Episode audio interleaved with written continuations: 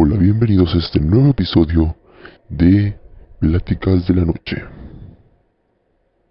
Es un comienzo de este pequeño podcast que poco a poco se irá mm, construyendo para que todo fluya de forma correcta y nomás esta es una bienvenida, una pequeña bienvenida para, para aquellos viajeros que lo han descubierto.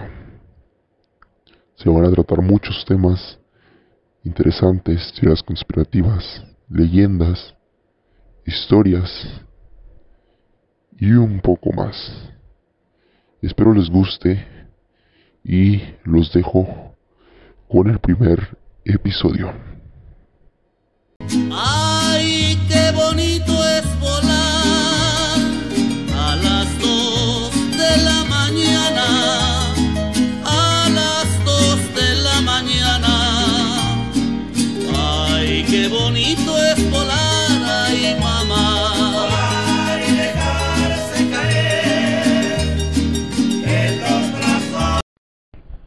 La leyenda del hombre que no quiso poner ofrenda.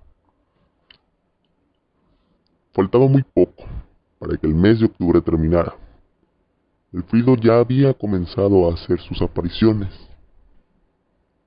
Y con él se acercaba una de las fechas más importantes para todos los mexicanos. El Día de Muertos. La gente de Tlaxcala empezó a sacar sus ahorritos y a comprar algunos de los ingredientes para el mole o para los distintos guisos que prepararían para ofrendar a sus difuntos. Todos lo hicieron, menos Felipe, un hombre humilde, medio holgazán e incrédulo, al que de la nada le había dado por pensar que la tradición de las ofrendas era un invento para mantener a los pobres ocupados. Pasaron los días y Felipe seguía igual. Se negó a las súplicas de Hortensia, su esposa, que le pedía dinero para los alimentos. Al ver que su insistencia era inútil, Hortensia se esforzó por lavar ropa ajena y conseguir algunas monedas. No obstante, apenas le alcanzó por comprar unas veladoras.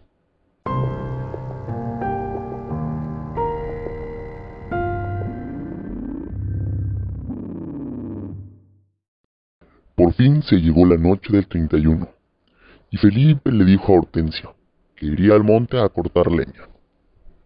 No obstante, antes de eso, y como era su costumbre, pasó a una pulquería a gastar los pocos pesos que le quedaban. Felipe se emborrachó junto con sus amigos. Los hombres hablaban de sus familias y de los chismes del pueblo, hasta que llegaron al tema de las ofrendas. En ese momento las risas cesaron y las caras se les pusieron serias. Incluso José, el más valiente de todos, comenzó a llorar por la muerte de su madrecita santa. Comentó que no importaba, porque mientras él viviera, ella lo haría junto con él en su memoria. Además, junto con su esposa, ya le habían preparado una rica ofrenda un rico mole de guajolote. Sin embargo, Felipe se burló de la tradición nuevamente. Los hombres se quedaron serios y con los ojos abiertos porque no podían creer lo que escuchaban. El propio José tomó la palabra y le dijo que era un ingrato con los muertos, pues ellos eran los encargados de interceder con Dios por los vivos. Felipe tomó sus cosas y haciendo comentarios irónicos y desaprobatorios, se encaminó hacia el monte. Ahí lo agarró la madrugada y se quedó junto a un ocote. De repente, sin explicación alguna, vio a una multitud de gente que se dirigía al pueblo. A Felipe se le bajó de inmediato la borrachera y en medio del tumulto no solo reconoció a algunos vecinos difuntos, sino también a sus propios padres. Felipe se desmayó del susto y despertó al día siguiente. En ese momento vio cómo la procesión regresaba muy contenta. Los rostros rebosaban felicidad, pues en sus manos llevaban itacates con deliciosos guisados y bebidas de distintos tipos. Incluso los niños llevaban juguetes y dulces de hartos colores.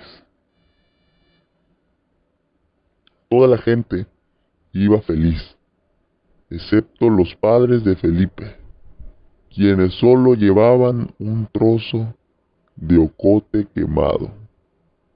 Cuando vio la expresión de decepción y tristeza en sus padres, Felipe se sintió terrible y les preguntó por qué estaban así. Pero qué ingrato eres, Felipe. Ya nos estás olvidando. Mira lo que nos dejaste. Solo un trozo de ocote y además quemado, le respondieron. Felipe no solo recordó que no había querido ponerle ofrenda, sino sus continuas burlas hacia la tradición. Por ello, con el corazón estremecido y lleno de culpa, Felipe les pidió que lo esperaran y corrió a su casa por algo de comida. Su esposa le hizo un itacate rápido con frijoles y un guisado que le había dado su mamá. Felipe corrió como nunca en su vida, pero sin embargo era muy tarde.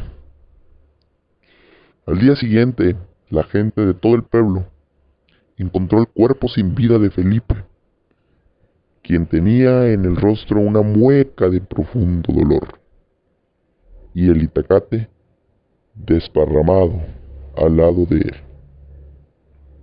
Desde entonces, se cree que quienes se niegan a poner la ofrenda a sus muertos pierden la protección de los mismos